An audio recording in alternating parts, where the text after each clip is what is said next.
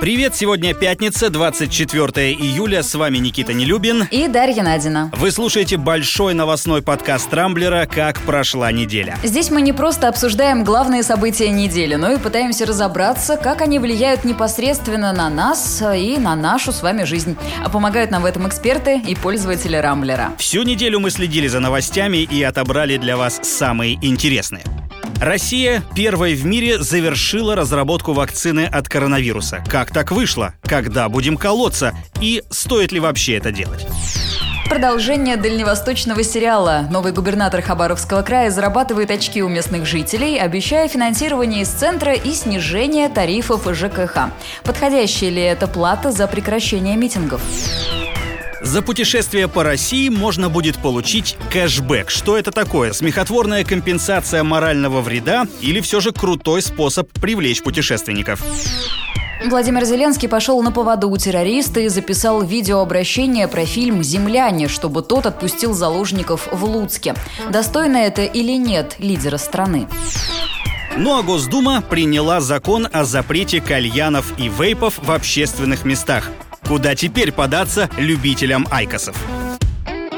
Российская вакцина от коронавируса готова. Ее разработку и апробацию наши ученые завершили первыми в мире. Новости впечатляющие, они были в топах, кажется, всю последнюю неделю. С одной стороны, испытываешь большую гордость за наших ученых, а с другой возникают вопросы. Неужели ведущие компании Китая, Европы и Америки оказались хуже наших? Ну, вообще, конечно, здесь надо пояснить, что то, о чем объявили военные и правительство, это не очень точная информация. Ну, то есть впереди еще большая работа, и вакцину должны зарегистрировать, потом выпустить ограниченным тиражом, и прежде чем будет привита большая часть населения, препарат должны получить еще 1600 добровольцев. Это и есть та самая самая третья фаза испытаний. Как разъяснил в четверг изданию «Медуза» замдиректора по научной работе Центра имени Гамалеи Денис Лагунов, массовое производство препарата начнется не раньше конца 2020 года.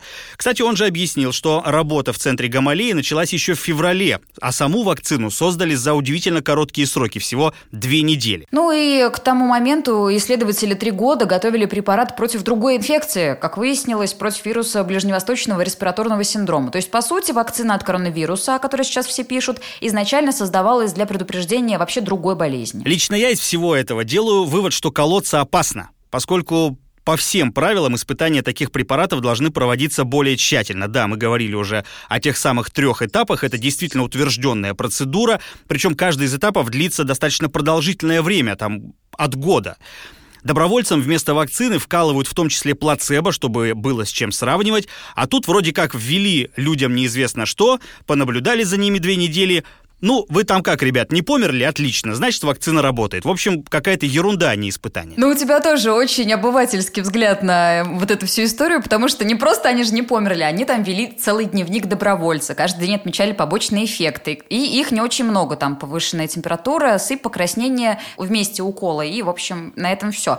Я думаю, что, ну, да, испытания еще не завершены. Вакцину прям вот сейчас никто не выкидывает на рынок. Но когда она появится, лично я собираюсь привиться. Хотя хотя бы потому, что пандемия никуда не делась, и вообще как-то себя защищать надо. Ну, слушай, у меня все-таки возникают очень большие вопросы. В первую очередь, помогает ли вакцина от коронавируса? То есть те добровольцы, которые принимали участие в этом исследовании, были ли среди них инфицированные и как изменилось их состояние после того, как им ввели этот препарат. Вот про это я тебе скажу. Я прочитала целую тонну исследований, потому что я одна из тех, кто очень боится заболевания. И я до сих пор хожу в маске. Перчатки сняла, но в маске все еще хожу. Так вот, у всех 76 э, добровольцев, их было 76, у всех выработались антитела к вирусу. И сейчас они, да, все, они не заболеют.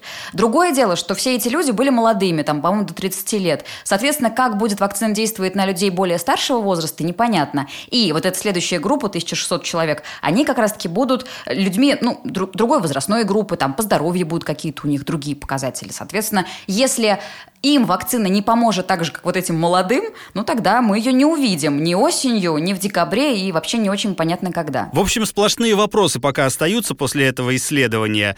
Посмотрим, к чему это в итоге приведет. По крайней мере, надеюсь, что вакцина действительно существует, она действительно работает и поможет всем нам. Опять же, деваться некуда, потому что коронавирус никуда не делся. На днях был побит показатель в 15 миллионов заболевших, причем последние 5 миллионов появились менее чем за месяц. Так что эпидемия сама собой не пройдет.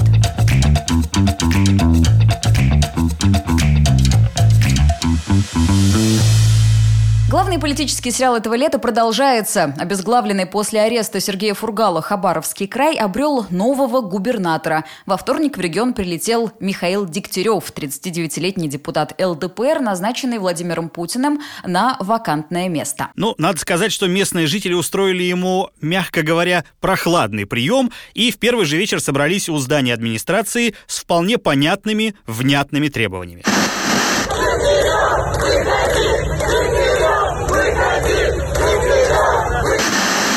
судя по первым интервью из Хабаровска, сам Дегтярев был весьма озадачен и растерян. То он говорил, что никого не боится, к митингующим выйдет, то отказался от диалога и сказал, что у него и так много дел. За 10 дней без губернатора якобы на столе накопилась кипа бумаг высотой в метр на подпись. Ну а на вопрос местных журналистов, как он будет менять к себе отношения жителей, Дегтярев ответил во время стрима в Инстаграме.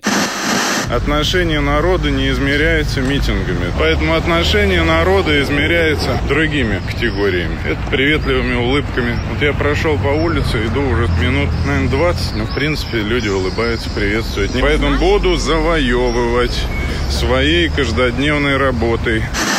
И ты знаешь, завоевывать начал. Дегтярев уже пообещал снизить тарифы ЖКХ, выбил у правительства миллиард триста миллионов рублей на развитие региона. Ну, как выбил? Мишустин ответил на его звонок и говорит, да, конечно, деньги предоставим. Но при этом митинги в поддержку Фургала и против Дегтярева проходят каждый день, и пока требования активных местных жителей прежние. Дегтярева домой! Дегтярева домой! Дегтярева домой! Ты знаешь, я протестующих против Дегтярева лично полностью поддерживаю. Я пытаюсь поставить себя на их место. Приехал молодой, извините, московский хлыщ, который вообще довольно сомнительными путями попал в большую политику, назаявлял в свое время кучу бреда, все помнят его высказывания по поводу отказа от доллара, запрета доноров геев и так далее. А уж вот эта его странная прогулка в прямом эфире в Инстаграме, мороженое, которое он покупал журналистам тут же, очень удачно оказавшимся рядом. Голуби.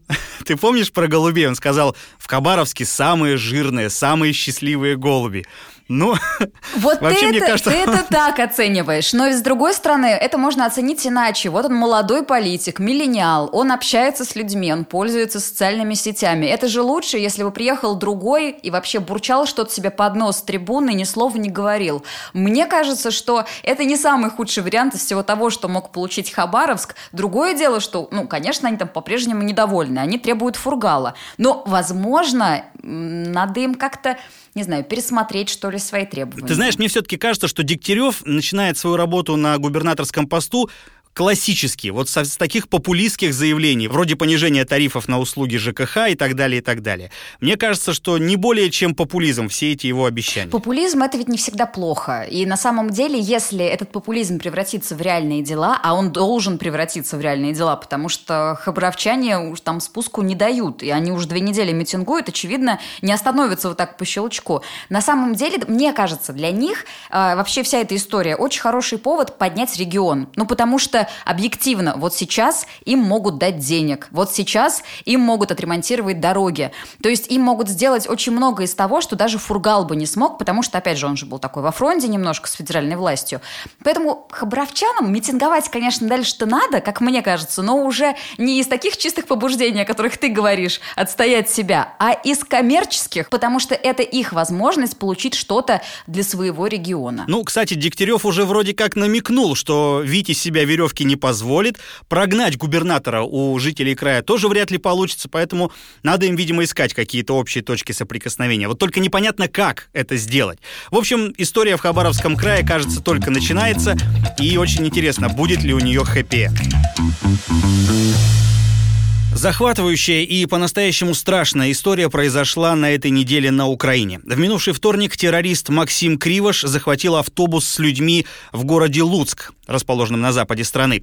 Требования, которые он выдвинул, удивили всех. Кривыш хотел, чтобы главы различных государственных учреждений Украины публично признали, что они якобы террористы, а еще, чтобы Владимир Зеленский записал видеообращение со словами «Фильм «Земляне» 2005 года смотреть всем». Самое удивительное, что президент вышел на переговоры, беседа длилась около 10 минут, и по итогу записал такое видео. Оно было опубликовано в Фейсбуке Зеленского. Фильм «Земляне» 2005 года. Смотреть всем. Ну и почти сразу после этого, там, в течение 30 минут, преступник отпустил заложников, сдался сам, все 13 человек спаслись. Ну а СМИ и эксперты стали спорить, а вообще правильно ли поступил Зеленский, что пошел на уступки преступнику? Ты знаешь, я считаю, все-таки сделал правильно. Главный результат – заложники не пострадали, оказались на свободе именно после того, как президент выполнил требования захватчика. Ведь если на секунду представить, а если бы не стал Зеленский ничего публиковать, Переговоры вполне могли зайти в тупик. Там парень явно был неадекватный и мог рвануть, тем более, что, как выяснилось, боевая граната у него при себе была. Вообще вопрос, адекватный ли он был, это вопрос, э, потому что человек с несколькими преступлениями за плечами, он сидел в тюрьме, он написал книгу «Психология преступника» или как-то так она называлась. Он объективно рвался к популярности, он захватил заложников и просил их, чтобы они искали контакты СМИ и писали о том, что с ними происходит. Ну, то есть он туда пришел только ради того, чтобы получить хайп, и он его получил. Получается, что здесь выиграл-то террорист во всей этой истории. Слушай, ну выиграл все-таки не террорист, а выиграли люди, которые остались живы, в том числе благодаря вмешательству президента. Я, допустим, не могу себе представить, чтобы нечто подобное могло произойти у нас. И ничего удивительного, что не можешь представить, потому что это запрещено по всем правилам. И не зря сотрудники Альфа, это как раз подразделение, которое борется с террористами и работает вот на таких вот как раз опасных операциях, говорят, что с террористами вообще нельзя вести переговоры. Ну, то есть их нужно только заставлять постепенно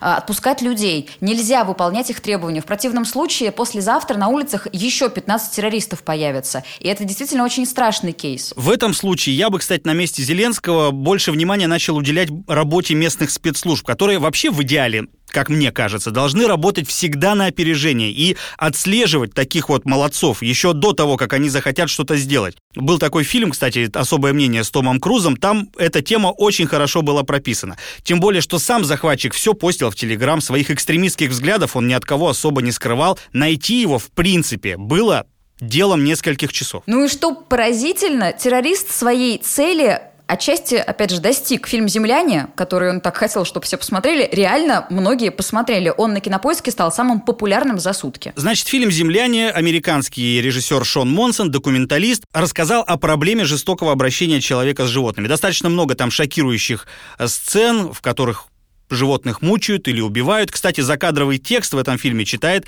Хакин Феникс, известный зоозащитник, а в саундтреке использована музыка Моби. В общем, фильм действительно крутой, но остается главный вопрос, правильно ли в итоге поступил Зеленский, потому что, насколько я знаю, европейские СМИ осудили его действия, то, что он пошел на поводу у преступника. Даже наши российские пропагандисты выступили с осуждением, а Соловьев вечерний так и вовсе сказал, что Зеленский открыл врата ада. Ну, даже я бы здесь не стала слово говорить, его и так частенько осуждают. Но, да, ситуация максимально неоднозначная, одни осуждают, другие поддерживают. Ну, короче, самое главное, что все закончилось хорошо, все живы и здоровы. А с этим упырем теперь пусть разбираются спецслужбы.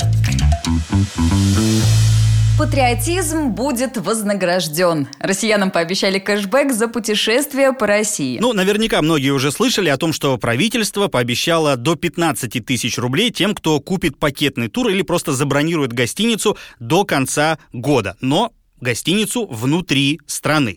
Мишустин об этом сообщил в минувшую среду, и, честно говоря, сначала сложилось впечатление, что идея, в общем-то, какая-то не совсем до конца доработанная, потому что Подробности, кому дадут деньги и за что, появлялись в течение дня и противоречили друг другу. Ну, теперь вроде как схема определена, так что рассказываю. Кэшбэк полагается всем путешественникам. За туры стоимостью от 25 до 50 тысяч рублей можно будет получить 5 тысяч. До 75 тысяч э, рублей кэшбэк 10 тысяч. Ну, а тот, кто потратит на поездку больше 75 тысяч, сможет вернуть себе целых три хабаровки. Ну, то есть 15 тысяч рублей на карту «Мир». И это важно.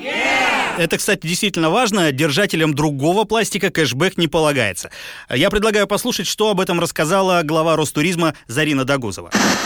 Деньги будут автоматически начисляться на карточку МИР в срок до 5 дней.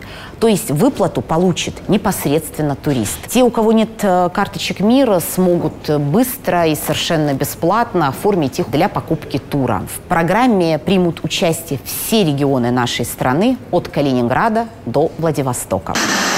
Тут важно, что популярные курорты Крым и Сочи, например, посетить со скидкой можно будет не раньше октября, так что за поездки в ближайшее время туда кэшбэк не предусмотрен. Вообще, надо сказать, что задумка эта сама по себе неплохая, особенно если учесть, что цены на внутренний отдых иногда не шибко-то отличаются от заграничного. Внешние границы закрыты, народ вынужден отдыхать в России, а возврат части денег на путевки, по-моему, вполне себе неплохое подспорье, особенно если учесть, что с деньгами-то у народа из-за пандемии и так не очень. Ну, с одной стороны, конечно, да. С другой стороны, деньги, которые будет раздавать Мишустин вместе с Дагузовой, это же не вот они напечатаны Центробанком накануне, да, или кто у нас там печатает деньги. Это наша же налоги. Получается, что э, тем, кто путешествует, отдают деньги тех, кто не путешествует, понимаешь? Вот сидит какая-нибудь продавщица, я не знаю, в Кемерове у себя, у нее зарплата 25 тысяч рублей, она никуда поехать не может, платит налоги исправно, и из ее налогов теперь еще будут тем, кто путешествует, какой-то кэшбэк платить. Это справедливо разве? Согласен, справедливостью тут не пахнет. Но речь идет все равно о том, чтобы большинству людей, я думаю, что таких все-таки большинство, э, которые могут себе позволить поехать на отдых даже внутри страны, предоставить такую возможность и сделать чуть-чуть ее повыгоднее. Ну, конечно, повыгоднее. А заодно еще и пропиарить карту МИР, которую и так уже э, используют в принудительном порядке бюджетники, очень многие пенсионеры пенсию на карту МИР получают, на секундочку. А вот те, кто будет путешествовать, должны будут сами ее оформить, как уже сказала выше Зарина Дагузова. Я лично люблю путешествовать, и по России тоже, но вот как-то меня смущает этот момент с оформлением карты для этого специально, то, что нужно будет какие-то заявления подавать, смотреть, как все это будет организовано. Есть, короче, целая куча нюансов, к которым я как путешественница не готова. Ну, насколько я понимаю, ты готов. Нет, я готов, но меня тоже вся эта история с э, национальной платежной системой немного смущает, потому что лишние какие-то делать телодвижения мало кому хочется. Ведь карту надо сначала завести, потом положить на нее деньги, потом с нее оплатить путевку, и только после этого можно рассчитывать на получение кэшбэка. Сложная схема, особенно для каких-нибудь пенсионерок, но в остальном идея очень здравая. А, вместе с тем, я думаю, что одинокие путешественники скорее не воспользуются таким предложением, хотя бы потому, что одиночные туры, они зачастую обходятся дешевле, если оформлять их самостоятельно, а не покупать пакетом. Но для тех, кто путешествует с большой семьей, например, подспорье действительно, видимо, будет. В общем, если вы заинтересовались предложением правительства, и у вас уже есть карта МИР или время, чтобы оформить, то следите за новостями. В ближайшее время Ростуризм обещал опубликовать точные даты даты и список регионов за поездку, в которые можно будет получить кэшбэк по месяцам, потому что, как мы уже говорили, там не разом все будет.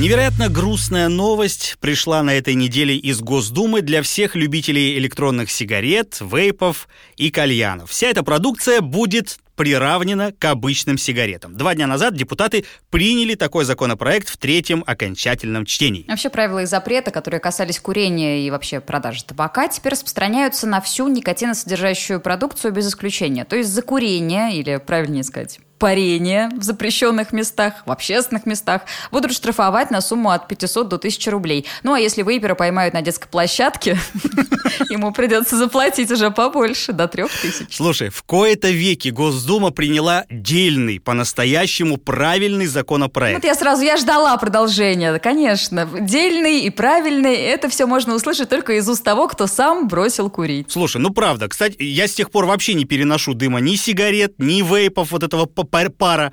Кстати, бросил с помощью электронных сигарет. Самое интересное осознал всю тупость и бессмысленность самого процесса, вот всасывания воздуха и выпускания дыма. Никит, я уверена, что за тебя рады очень многие курильщики, но здесь возникает вопрос, а что делать им? Почему, собственно, они не могут распоряжаться сами собой и делать то, что они хотят, там, где они хотят? Ладно, на детской площадке э, курить и там выпить, парить, как это все называется, конечно, не стоит, но почему нельзя курить, э, там, не знаю, в ресторане у барной стойки? И неважно, что это, айкос или кальяны или сигареты. Я, например, выступаю и против запрета на курение. В аэропорту курилки убрали. Какой в этом смысл? Люди что, массово бросили курить из-за этого? Нет. Слушай, ну курилки сейчас возвращаются в аэропорт и хотят сделать их стильными, красивыми. Против этого, кстати, уже выступают. Да у нас все как на качелях. То мы все запрещаем, то мы все разрешаем, а никакой золотой середины я не вижу. Потому что вот такие радикальные, как ты, противники курения и вообще пагубных привычек, они постоянно заставляют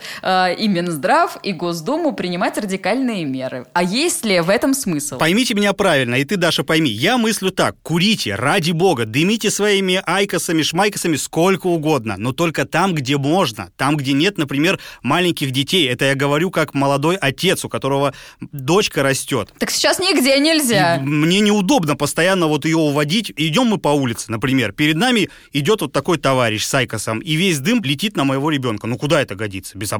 Ну, кстати, дым будет и дальше лететь на твоего ребенка, просто потому что на улице, когда человек просто идет, он все еще может курить. И айкос, и сигареты, и все остальное. А вот в ресторанах, в общественных местах, где-то вот, не знаю, на работе, э, сделать этого всего нельзя. Но здесь мы с тобой схлестнулись по вполне понятной причине. Но во всей этой истории есть и еще один класс пострадавших людей, как ни странно. И пострадавшие эти люди – рестораторы. Потому что кальянные, например, теперь тоже вне закона. Э, кальяны можно будет курить только на верандах, а внутри нельзя. И, как говорит э, Сергей Миронов, вице-президент Федерации рестораторов и ательеров России, не самая хорошая эта идея. Запрет продажи кальянов очень серьезно отразится на определенных ресторанах. Это как одиночные рестораны, так и сетевые концепции. Для них кальян – это часть их концепции и очень серьезный источник дохода им придется пересмотреть э, свою работу, и, безусловно, многим из этих ресторанов придется в итоге закрыться. Ну и вообще, кстати, после пандемии ресторанам в принципе тяжеловато, а теперь еще и целый класс посетителей, ну, любители э, кальяна, например, к ним не придут. Соответственно, ну, это недоимка в кассе. Мне жалко и рестораторов тоже. А мне лично жалко курильщиков, самих курильщиков, потому что до сих пор неизвестно, из чего делается жижа вот для этих электронных сигарет. И вполне возможно, что вреда от нее еще больше, чем от дыма обычных э, сигарет. Поэтому, ребята, бросайте вы это грязное дело и будьте здоровы.